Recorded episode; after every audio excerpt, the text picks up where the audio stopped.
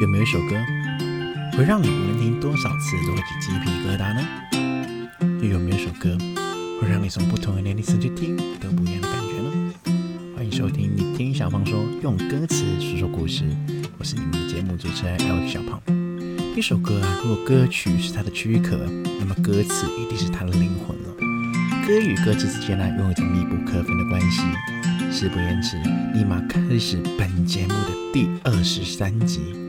维利安，如果可以。我会多么寂寞，等待红线来的时候。如果可以，我想和你回到那天相遇，让时间停止那一场雨，只想拥抱你在身边的证据，闻你的呼吸，一眨眼。瞬间，你说好就是永远不会变。其实小鹏，我一开始听到这首歌的时候，就已经想做这个主题了，因为这首歌是《月老》这部电影的主题曲嘛。然后从《月老》没上映之前呢，我在 YouTube 上面听过这首歌了。我是有看过这部电影啊，然后也会觉得这部电影蛮好看的。重点是，韦礼安真的是把这首歌发挥的淋漓尽致啊！也因为篇幅关系啦，上五集来说都是周杰伦的五连弹嘛，小朋友也不想在我们的杰伦哥哥五连弹的时候突然插出一首歌曲，这样好像也不太好。因此等五连弹之后呢，立马就想出了这个如果可以这首歌的一个故事了。那么这个歌的故故事呢，我觉得在我的人生中也蛮贴切的。我觉得我中学里面有个朋友也蛮像这个。如果可以，《月老》这部电影里面的男一号，虽然他跟那个女生到最后可能没走成呢最后那一步，如今呢，现在那个女生也快要结婚了，所以就导致他现在在他自己心里面呢，还是有一点小疙瘩过意不去的。而到目前为止来说，可能就因为这个原因了，他还是在目前处于一个单身的状态。不过我是觉得啦，小芳在这里先建议一下他，然后再讲故事。我先建议一下他啦，没关系啦。如果自己真的这么长情的话，就想个找个东西去发泄出来，遗忘了他，可能打打游戏啊，把自己的情绪也抒发掉，或许会比较好呢。好了，至于故事的部分呢，我会截取他以前跟这个女生中学时候一点发生小小的趣事啦，分享给我们听众朋友们听。好了，事不延迟了，立马开始今天的说故事时间。维里安，如果可以的故事时间喽。明天将会是圣诞节了。五六年前的今天，我曾经爱上过一个女孩。老实讲啦，那个时候，或或许许，我也不知道什么是爱情呢。可能身边的某些朋友开始谈恋爱了，我自己会向往一点啦。一开始的我对她真的是没有任何的感觉的。只不过呢，人的身边总有一些损友，他就会在莫名其妙的在凑合一些所谓的桃花源。那这个桃花当然就是发生在我身上了。我本来在中学期间呢是不想找另外一半的，因为还是以学业为重了。啊，结果我的朋友就一直怂恿我说啊，有个学妹很漂亮啊，有个学妹怎样怎样，她的声音还蛮好听的。样子也很可爱，包包脸，如果捏一下的话，应该会非常的可爱。一开始哦，我真是对他没有任何的兴趣了。只不过呢，日复一日，年复一年，这样子被身边人讲多了，有时候我洗澡的时候，甚至睡觉前的五分钟，我都会在想：哦，假如我跟他在一起，又会是怎样呢？假如这一切都是真的，还是我真的尝试一下去追一下人家，也就是这种很多人在我耳边讲啊，讲着讲着，二十一天后我也习惯了他，我也习惯我身边所有人跟我讲的一些点点滴滴了，就导致我好像真的喜欢他了。这样的感觉就常常出现在我脑海中啊，我会觉得嗯还不错哎，其实也是时候要找个女朋友了吧。我当然是这么想的，于是我就鼓起勇气的去找了我的朋友，然后让我的朋友啊跟他要一下联络方式，那时候我们在香港里面有个很土的要电话方法，我们就把手机打开去那个电话的那个按按按号码的那个页面了，然后就把手机递给他，并且就会询问他，我有哪八个数字的号码能够找到你的。我现在就跟台湾的听众朋友们普及一下，因为香港的电话号码是八位数的，所以八位数的号码就会找到香港的女生了。而且呢，只要你有了别人的电话号码，我们就可以用我们当地的一个很流行的通讯软体，叫做 WhatsApp。这个东西基本上有了电话号码之后呢，就可以找得到对方，跟人家聊天了。拿了他的电话联络方式之后，我回到家里面还是很害羞、很害怕。因为我觉得有些事情我之前没有经历过，所以就导致啊，找他的时候不知道如何开口。诶，可能是因为我自己男性朋友的圈子已经比较庞大一点点，在中学里面呢，因为打游戏的关系，身边的都是一群壮汉，就是没有一种很特殊的或者是很特别的途径去认识到女生，没有经验就导致自己总是差那么一点点。所以我也听从身边朋友的意见，先慢慢的跟他聊起身边的事情。随后的故事大概就是越潜越深了。本来以前啊，每天放学回家之后，都跟我的好兄弟们一起打个游戏，然后就上一下那时候的 RC，就是 Real Call 里面聊一下天。基本上呢，那一天就这样子过去了。可是啊，有了他在我身边出现之后。我变得开始慢慢放下了游戏，变得只顾了手机里面的内容，也慢慢的变得他的讯息对我很重要。每天的渴求就这样渴望得到他的一点点的讯息，然后我自己也会秒回他了。这样就是我那一天最期待的事物了。也至于啊，那时候的我也没有太大的求学心。慢慢的，就把自己的功课也做得没有到很好啊，然后成绩也慢慢的下降。老实讲，本来就没有成绩很优秀的我，有了他之后，成绩真的是一落千丈，起不来了。所以在我高二的那一年，我的老师做了一个蛮大的决定，就让我留级。所以。我的身边的好兄弟们，他都升于中六了，升到六年级去了，就是所谓的高三。但我一个人还在留在高二。所有的兄弟都在耻笑我，说我为什么哦会不会留班呢？某程度上成绩不够是一个点啊。第二点就是可能也常常翘课吧。因为那个时候啊，我自己也是有做工作，算是一种攻读，在中学的时候就已经攻读了。想赚点钱嘛，有时候呢，公司那边要人的时候，我就会选择翘课去上班，汇了一点钱财了。不过换来的就是这样子啦，留班。所以听众朋友们，如果你自己啊不喜欢上学的话呢，可以参考一下啦，就不要读书，就做你喜欢的事情就好了。毕竟现在有很多在职专班，做你想做的事情比较重要。假如呢，你还在读书跟不读书的边缘选择呢？你会了，你未来想一下嘛？就是现在大学生遍地都是，假如你不是的话，可能会不会就输了一点东西呢？或许会，或许不会，但是就留给你自己去衡量一下，要不要读书，看你决定了。我自己是看自己的兴趣爱好的，走怎样的路就交给你们去选择。说回我们今天的故事，所以我就留班呢。你说会很糟糕吗？很不开心吗？可能也倒也未必哦，因为就在。刚好我留班的时候，我喜欢的那个女生也刚好和我同班，也就是经过了这一番的操作，她从学妹硬生生的变成成为了我的同学。更夸张的是，我跟她竟然是同桌。这样一系列的匪夷所思的操作之后，让我更加确定，可能这就是所谓的缘分。以前好兄弟们在我身边所讲的，喜欢他、追他、爱他，巴拉巴拉巴拉之类的，可能现在这一刻真的有机会实现哦。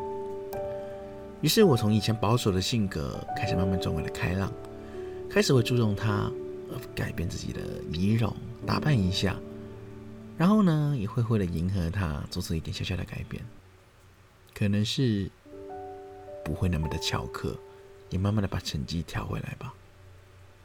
不过好景不长了，因为我自己个人还是很不喜欢读书。这一年来，我跟他经历过的点点滴滴呢，我觉得在高三的时候我就要结束了。我决定好，我要自己出去找工作，出去一下闯荡一下，脱离了同学，脱离了同桌的身份。我跟他可能未必在学校里面会每天见面了，但是看一下那 Instagram 啊，看一下所谓的 WhatsApp 对话内容，我还是会知道他在干嘛的。可就是知道他在干嘛，却没有办法在他身边做什么事情陪伴着他，这才是我心里面有一点难受的地方了。不过失去了这点东西，换来的是我的事业上面突飞猛进。那个时候我去了一个地方是无菜工作，在那里我可以赚到相对的比较多钱一点点。那时候放弃了学业，当然就是能找到蛮不错的工资，可以比那届的应届毕业生呢更早的适应这个社会，然后达成自己的人生目标了。那个时候是七年前，如今七年后了，我也不是那个幼稚的我，也不是那个纯真的我了。在社会中，在职业生涯中打拼了，算是不多七年，也慢慢的让我的财富变得更多了。只是换来的，却是这一份所谓的爱情不太完美的结局。为什么叫不太完美呢？也就是因为他上课，我在上班；然后他青春期想要寻找另外一半的时候，我也在上班。重要的是，他跟别人在一起的那一刻，我也还在上班。其实他应该很早之前就已经知道我喜欢他了，因为我身边那些兄弟啊。有一个人跟他很好，会跟他聊蛮多关于身边的故事、关于身边的事情的，而我就是其中一个让他们聊的一个对象了。我喜欢他，我相信他自己也知道的，而且他自己也不反感啊。毕竟我与他之间的对话还是可以称兄道弟，有些暧昧的。只不过可能这一份感觉，我自己误以为成喜欢，而他也误以为成当朋友吧。毕竟，我觉得男女之间能成为密友啊，总带着爱这个观点是的确是有的，所以就以朋友的身份继续的慢慢的爱着他吧。或许真的等到有一天他们分手了，我就可以乘虚而入呢，对吧？不过这一天还是慢慢的没有到来，我只能以朋友的身份啊，继续逗留在他身边了。我还记得。那时候的今天，也快要圣诞节了。他收到蛮多的礼物的，毕竟他也蛮可爱的嘛。也身边有很多不一样的男性，想要横刀夺爱。但他当然是没有接受其他的男生啊，跟他和男朋友好好的在一起而已了。但是往往就收到很多的礼物。同时间呢，我自己也准备他一份礼物。那这份礼物呢，说大又没有很大，只是他很喜欢史迪奇。所以我就送他一个小小的史迪奇玩偶了，算是陪伴着他，也算是啊，因为他们没有同居嘛，她跟她男朋友没有同居，所以看到这个娃娃的时候呢，就会想到我，或者就是我这个心机的一面呢，在为在为自己的未来铺一下路。他生日的时候啊，我有准备个蛋糕，虽然这个蛋糕没有很贵重啊。但我觉得生日就一定要吃蛋糕，这是一个传统，这是一个行为。重点是，假如那个蛋糕真的好吃的话，搞不好他会对我有好感呢，对吗？反正总之呢，那一年我去工作的那一整年呐，他在高三的那一年，因为我自己的财富本来就比较多一点点，因为出去工作，所以送的礼物也就会相对的比较可能好一点点了。因为中学的时候。高中没有几个会拿出很多很多的钱去买礼物的，我想这就是我赢他们的其中一点点。当然了，以上也是当时的我自己的想法。事情也慢慢的随着时间的推移啊，我跟他可能就慢慢的没有了联系，因为他也毕业了，去了一个外国的地方，而我自己也从他毕业离开香港的那一天开始，也再也没有喜欢过另外的一个人了。我还是依旧的忙碌着工作，忙碌着点点滴滴，可能比较无聊的时候，我就会去香港赌博一下，买一下足球。买一下赛马，这样子，这些的生活对我来说，你说它好玩吗？我还觉得未必。但不过这些的所有的东西，我都是顺其自然的。毕竟活在这个社会上，还是要学会一点随波逐流吧。最近我收到一个消息，有一天晚上，我跟了兄弟们突然就打起了游戏了。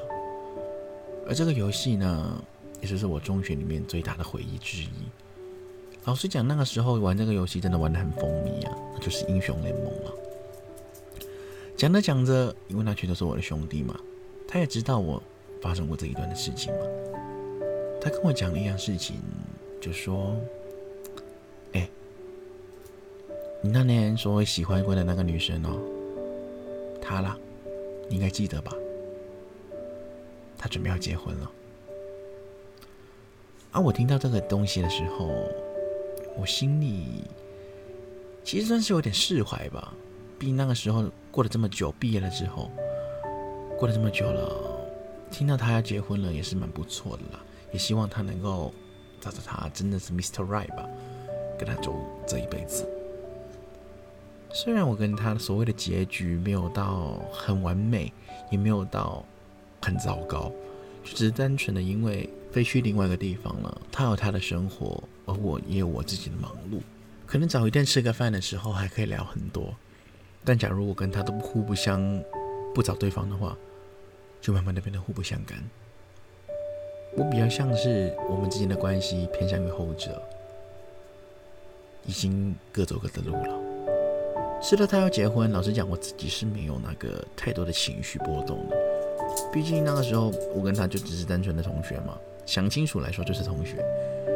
被爱情冲昏了头脑的当下呢，就以前的自己比较希望是能做情人。可是就是在这个一个社会上啊，没有如果嘛，没有如果，真的没有如果。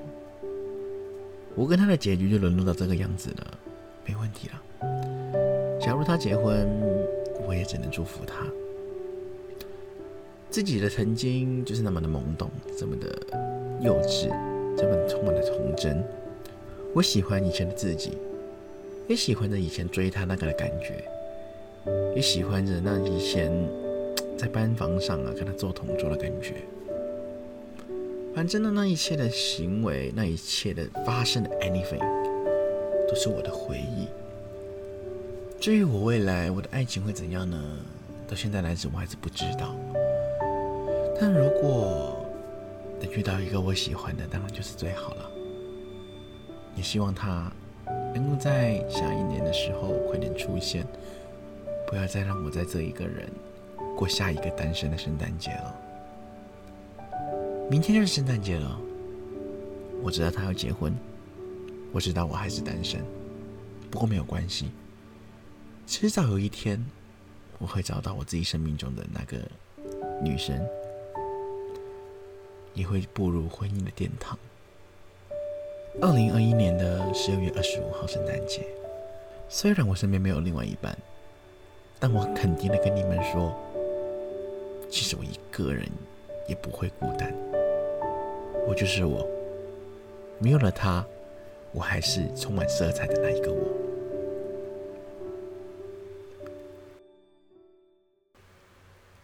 好了，故事到这边就讲完了。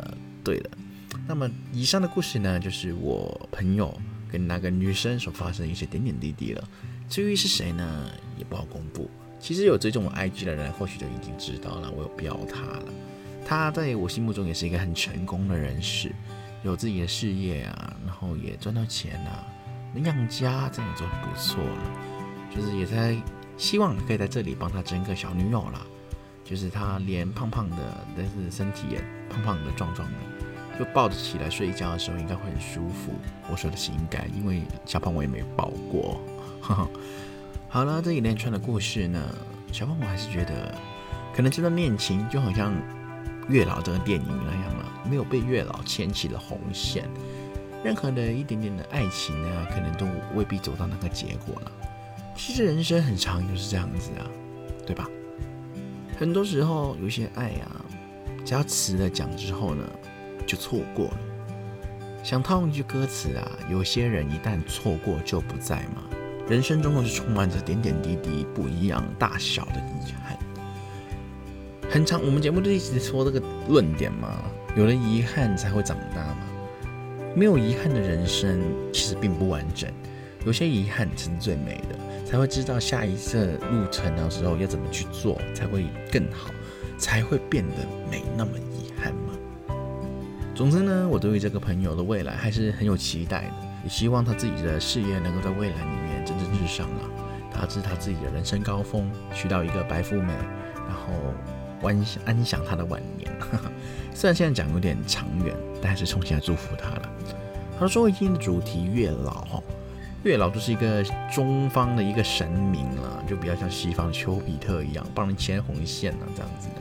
然后这部电影也是这样子哦，就是柯震东成为了月老嘛，跟 Pinky 我超喜欢的那个演员黄静，哦，真的超爱他。然后他们两个都拍这个电影里面成为了那个神秘月老，跟宋雨花的一些故事。有兴趣的听众朋友们呢，可以去看一下原作。”我自己是觉得不错看呐，但反观呢，有些人也会觉得它哦可能很不好看等等的。毕竟电影这个东西呢是主观的，你有你的觉得，我也有我的想法，因此就凭自己喜欢就好了，没必要吵架哈。我觉得它好看，它就是在我的世界里面是好看的。你觉得不好看，那就去寻找你觉得好看的电影。我觉得蜘蛛人就不错，你可以去看看蜘蛛人。假如你连蜘蛛人都觉得不好看的话呢，那就自己想办法喽。好了，讲回来月老这边呢，讲起月老，我真的是因为歌曲才去看这个电影的，就跟当初的比悲伤更悲伤的故事是一样的，就是那种有一种悲伤嘛，我就进电影院看了比悲伤更悲伤的故事，然后因为如果可以嘛，就去看了月老。反正这两部电影呢，我都是有哭，哭是很基本的啦，虽然也被吓到这月老的部分，毕竟它是一个悬疑、恐怖、爱情集合于一起的科幻电影啊。哦，真的很不错。老实讲啊，要结合这么多的题材，然后把它发挥的很淋漓尽致，我是觉得很困难的。能有这样的呈现效果，就已经很不错了。给台湾那个电影给个鼓励，拍拍手。然后讲回如果可以这首歌曲，整首歌的歌词都是跟电影是有呼应的。假如啊你有去看电影的话呢，你就会看懂它的歌词到底在写什么。可能就是在我打个比方好了。大树下的你，红色围巾，手心里捧的雨。其实这三句歌词就是复印的电影一开始被雷劈到的柯震东、宋云华那时候的装扮啊，就是很很很惨啊，因为柯震东死掉嘛，宋云华有自己也有天眼通，但是他就因为某些事情不要装作不能看到柯震东，虽然中间某一段的时候也有释怀了，但是前面看还是很很 Q Q。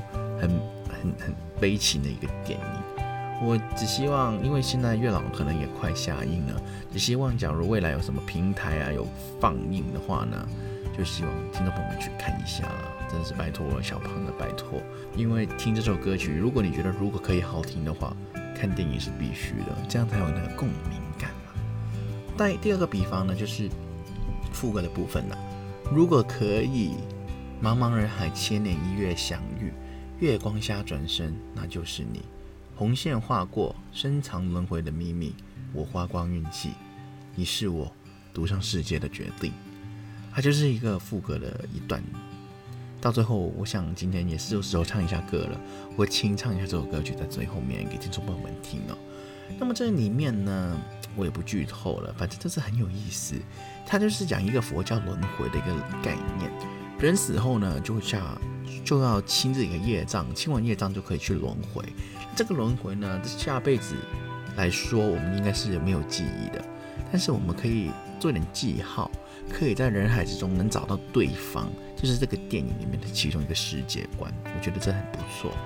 假如我生存在这个世界观的话呢，我现在很爱我女朋友的话，我下辈子还是要找到她，找到一个只有她的地方，也只有我的地方，那继续相爱下去。毕竟一辈子其实很短呐，能陪伴对方多久，其实上天就已经有定了。因此，可能用两辈子、三辈子这样子下去吧，都不好说。对，这就是我们的人生，因为我们的人生充满的不确定，也充满着未知数，也就是这样子啦，我们的人生才会变得更加的好玩，很有意义。然后跟把月老跟我的朋友结合一下，我相信在某些地方中啊，其实月老真的存在了，他已经帮我的朋友绑好那一天属于他的红线了。对于我自己来说啊，真是非常期待看到那位 Mr. Right 出现哦。好了，也期待一下啦。就假如有最新消息的话，我还是会跟听众朋友们讲一下的。搞不好下次我的朋友结婚就是他的，对吧？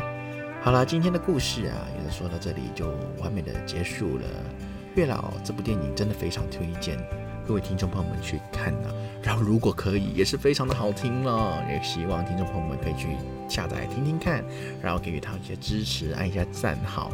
因为威利安其实我也是蛮喜欢他的。他的歌也真的陪伴了我，算是我其中一个小部分的青春啦。好了，这期的节目呢，要到这边快到尾声了，很感谢听众朋友们的收听啊，真的是非常感谢哦，也谢谢一些朋友们的支持啊，订阅跟一些 sponsor 这样子的，真的很感谢。小胖我呢，也会在未来里面继续做更多的节目去回馈大家的。做一个小小的预告啦，下一期的节目呢，就会讲一下最近闹得很沸沸扬扬的王力宏了的事件。这个东西呢，本来我是不应该去多说什么的，毕竟是人家家庭里面的事情。不过呢，有一些东西我看上去就非常的不对劲，因为老实讲，我对他们的一些东西没有兴趣，但鱼对版面就一直在放，那我也只能强迫的看，所以我有一些看法呢，想在下一期的节目跟大家讲一下。下一期呢，不是讲故事，就是单纯的实时分享，跟我们的吴亦凡那期也是有差不多的异曲同工之妙。好了，这期的节目到这里真的到了尾声了，很感谢大家的收听，我是你们的节目主持人 L H 小胖，我们下期节目继续不见不散哦，拜拜。题外话一下，等一下会我的清唱，如果可以哦。如果可以，我想和你回到那天相遇，让时间停止那一场雨。只想拥抱你在身边的证据，闻你的呼吸。一眨眼，一万年，留给我，别困住你。如果可以，茫茫人海，千年一眼相遇，月光下转身，那就是你。红线划过，深藏轮回的秘密，我花光运气，你是我独享世界的决定。谢谢。